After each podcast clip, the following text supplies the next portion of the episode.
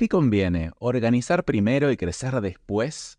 ¿O crecer primero y a medida que voy creciendo ir organizando? Bueno, de esto voy a hablar en este nuevo episodio de podcast que va a ser del estilo freestyle. No lo voy a hacer tan estructurado, tengo solo unas notas sueltas, pero quiero hacer como varias reflexiones de esto porque en mis últimos 120 episodios de podcast hablé mucho sobre cómo organizar.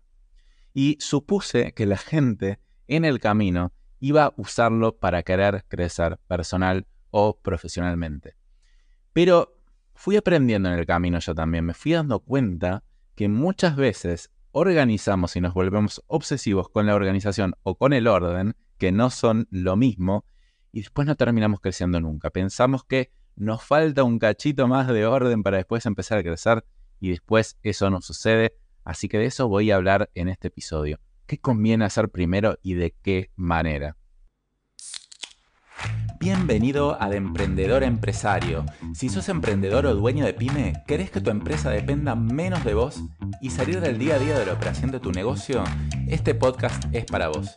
Te voy a contar desde mi experiencia personal los hábitos, técnicas y herramientas que te pueden ayudar a lograr más resultados con menos esfuerzo y así conseguir que tu empresa sea más autónoma, para que de esta manera tengas más tiempo libre y mejores tu calidad de vida.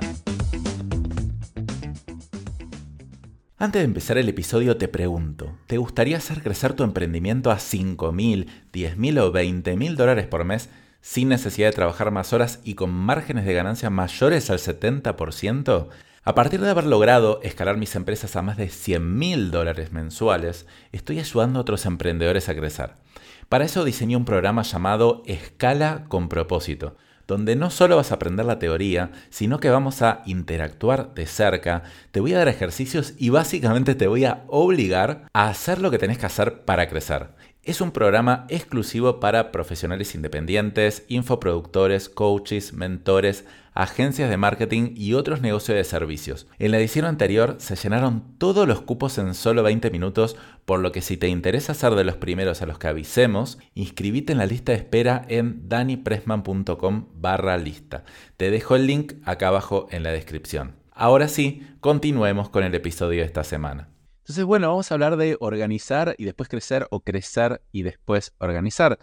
De nuevo, como te dije, fíjate todos los episodios anteriores de podcast que tuve y cómo fue evolucionando. No sé si te diste cuenta que en algún momento hubo un cambio de foco, especialmente diría hace 10 episodios atrás más o menos, porque bueno, antes hablaba mucho de cómo sistematizar negocios, ¿no? De repente, claro, me encontraba con un montón de gente que decía, bueno, se me está incendiando todo, tengo un montón de urgencias, ¿cómo puedo salir de esto? Entonces yo decía, bueno, ok, voy a hablar un poco de cómo hacer para salir de eso, para tener más libertad y con esa libertad, por lo menos en parte, hacer crecer el negocio. Pero ese tal vez era un sesgo mío, ¿no? Porque en realidad yo soy así. Yo, una vez que tengo más libertad, vuelvo a, entre comillas, perder la libertad para meterme de nuevo en el negocio, innovar, hacerlo crecer y después volver a salir.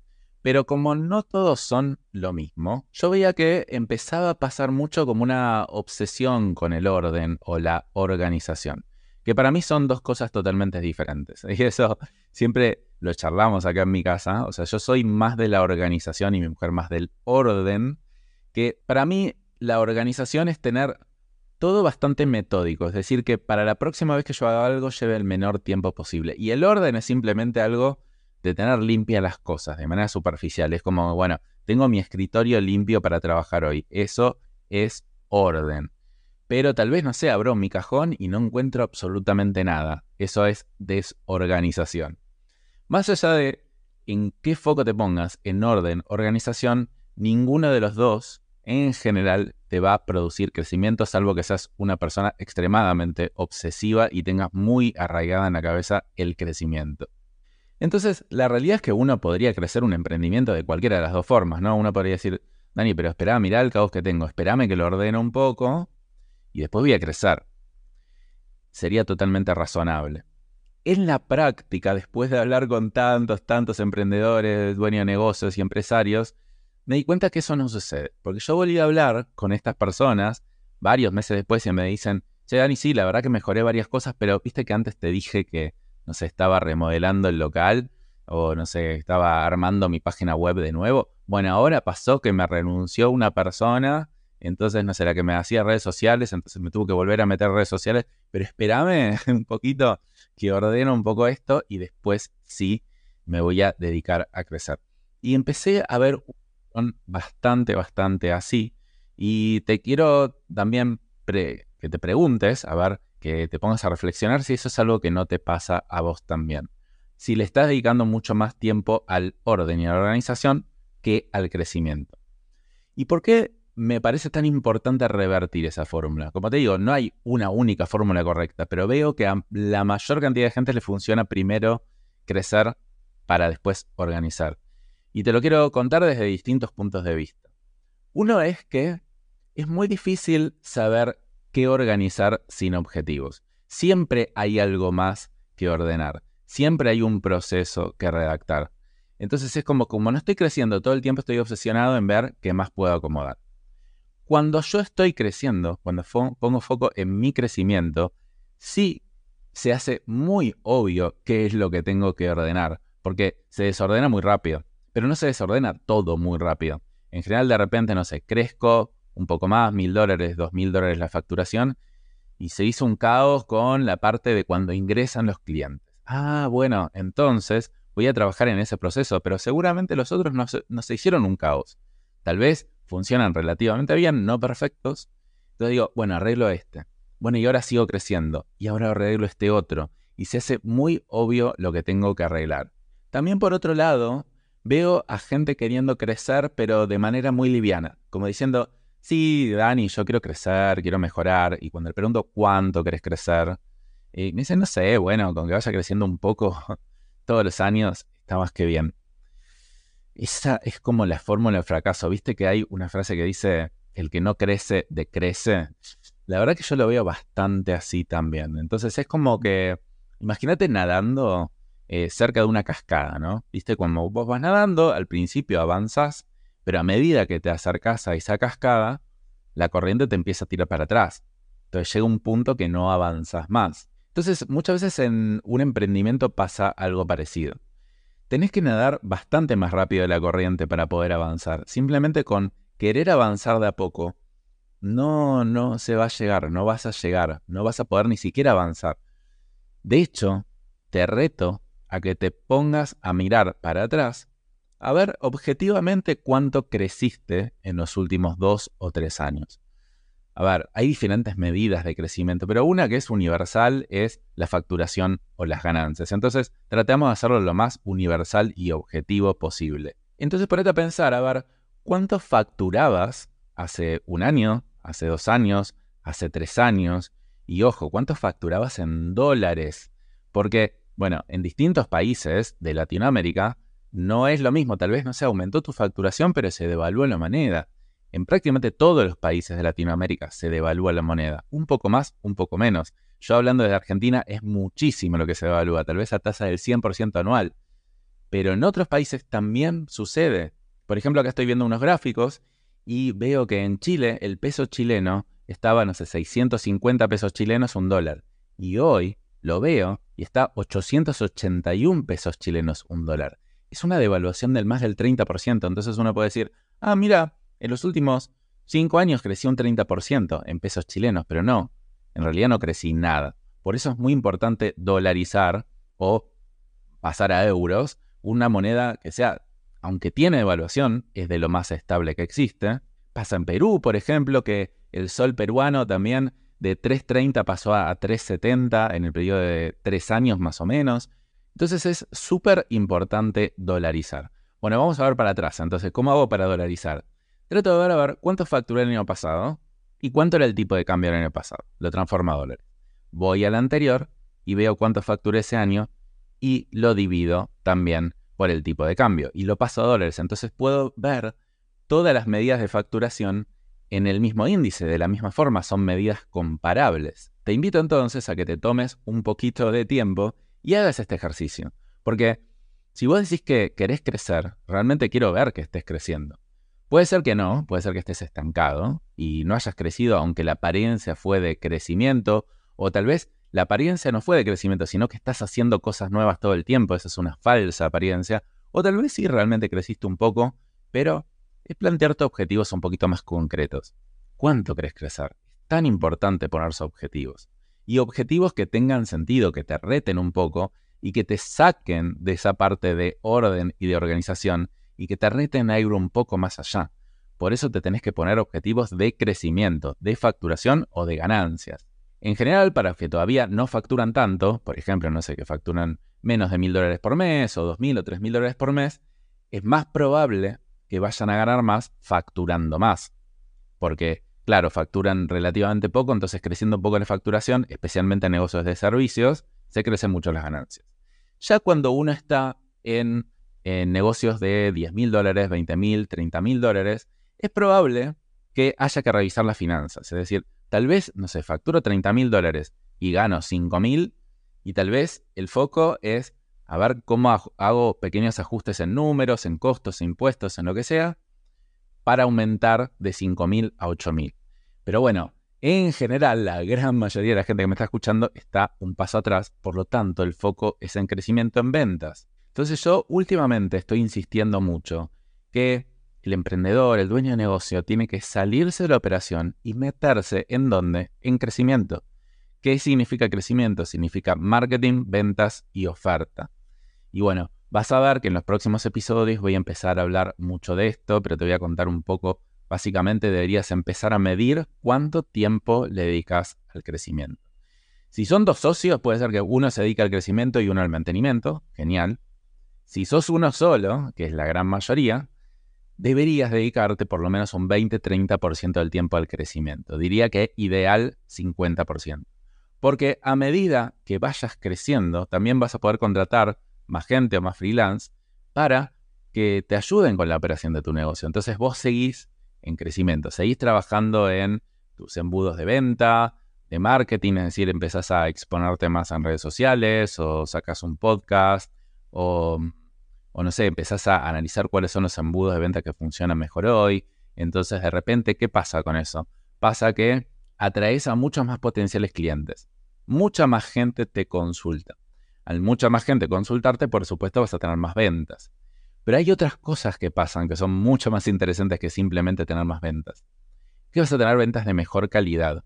Vas a tener clientes con los que te guste más trabajar, que te duren más en el tiempo y que te paguen más. Y todas estas cosas van a pasar al mismo tiempo si te dedicas al crecimiento y al posicionamiento.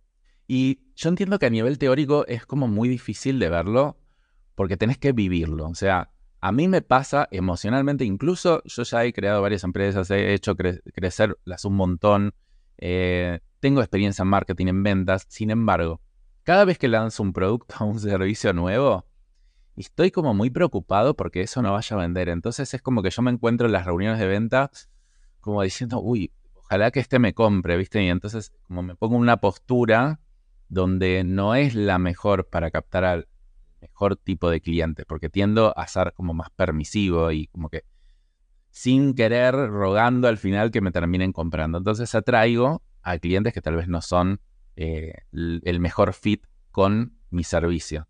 Sin embargo, bueno, soy muy consciente de eso y a pesar de que siento esas cosas, trato de comportarme de otra manera.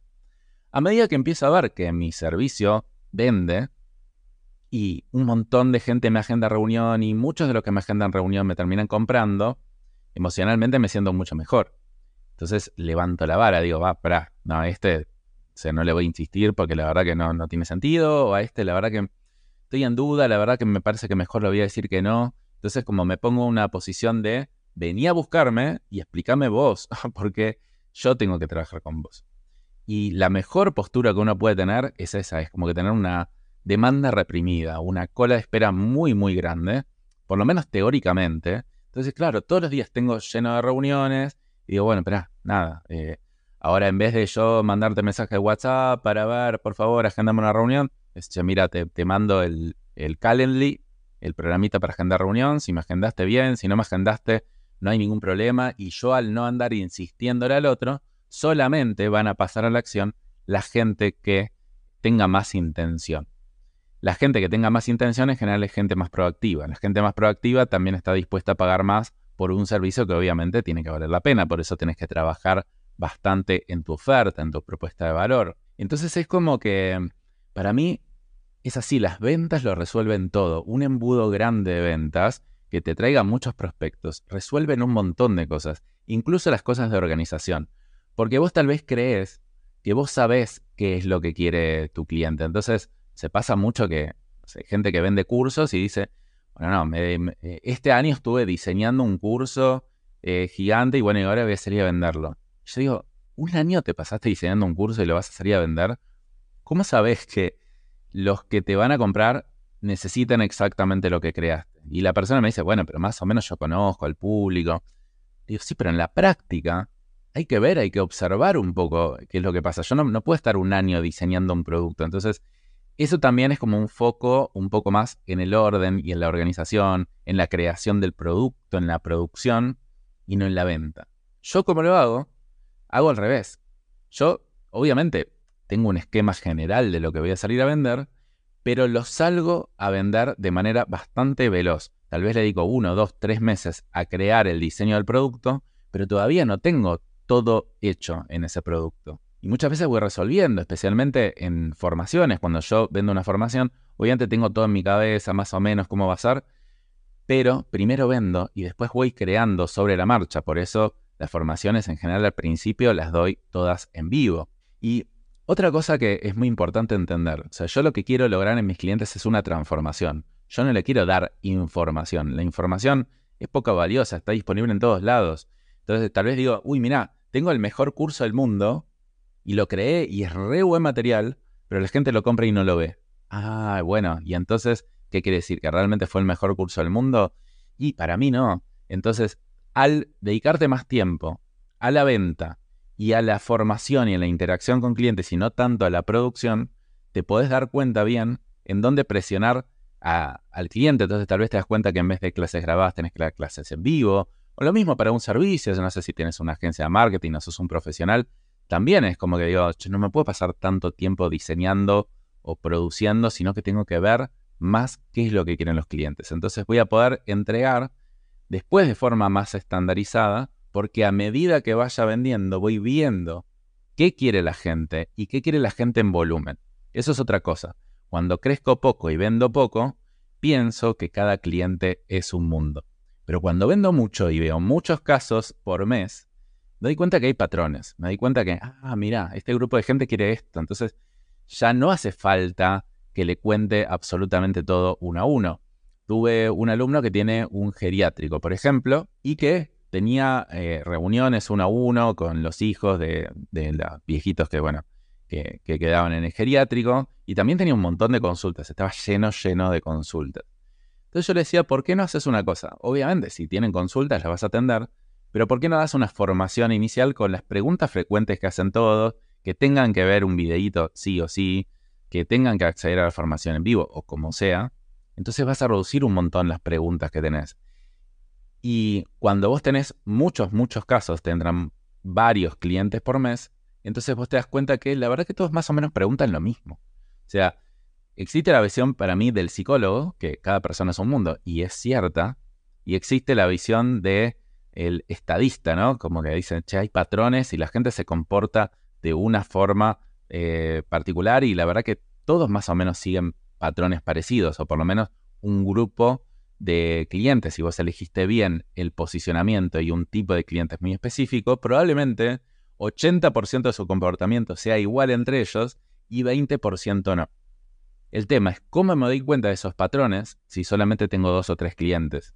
O si me entran uno, dos o tres clientes todos los meses. Es muy poco. Yo necesito que me entre más volumen para detectar esos patrones, para armar procesos, para solucionar mejor esos patrones. Bueno, entonces este es un episodio relativamente corto, es más reflexivo, es a invitarte a pensar en qué estás pensando más en orden o en crecimiento, si al pensar más en orden realmente te lleva después a crecer o no, y a contarte que también en el futuro de este podcast voy a hablar mucho más de crecimiento que de orden. Obviamente, después voy a hablar de cosas de orden, porque al crecer uno necesita organizar, necesita sistematizar, necesita hacer un montón de cosas. pero siempre como algo secundario. Entonces, entre organizar primero y crecer después, o crecer primero y organizar después, yo por lo menos me quedo con crecer primero y organizar después. Y además, como te conté antes, conozco muchos, muchos más emprendedores que han logrado crecer con esta fórmula que con la otra. Entonces, trata de no reinventar la rueda, hace lo que más o menos funciona, lo que yo te estoy contando, probá con otros, fíjate, habla con otros, a ver qué les está funcionando mejor para crecer y después fíjate. Sentate un poquito, andate a tomar un rico cafecito de especialidad o a caminar por un lugar lindo para reflexionar sobre este tema. Y bueno, nos vemos la semana que viene. Chao.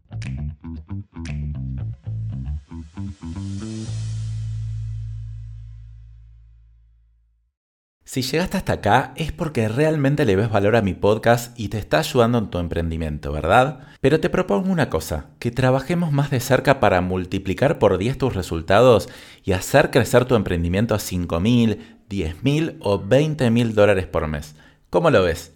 Para eso diseñé un programa llamado Escala con propósito, donde no solo vas a aprender teoría, sino que vamos a interactuar de cerca, te voy a dar ejercicios y básicamente te voy a obligar a hacer lo que tienes que hacer para crecer. Es un programa exclusivo para profesionales independientes, infoproductores, coaches, mentores, agencias de marketing y otros negocios de servicios. En la edición anterior se llenaron todos los cupos en solo 20 minutos, por lo que si te interesa ser de los primeros a los que avisemos, inscríbete en lista espera en danipressman.com barra Te dejo el link también acá en la descripción. Chao.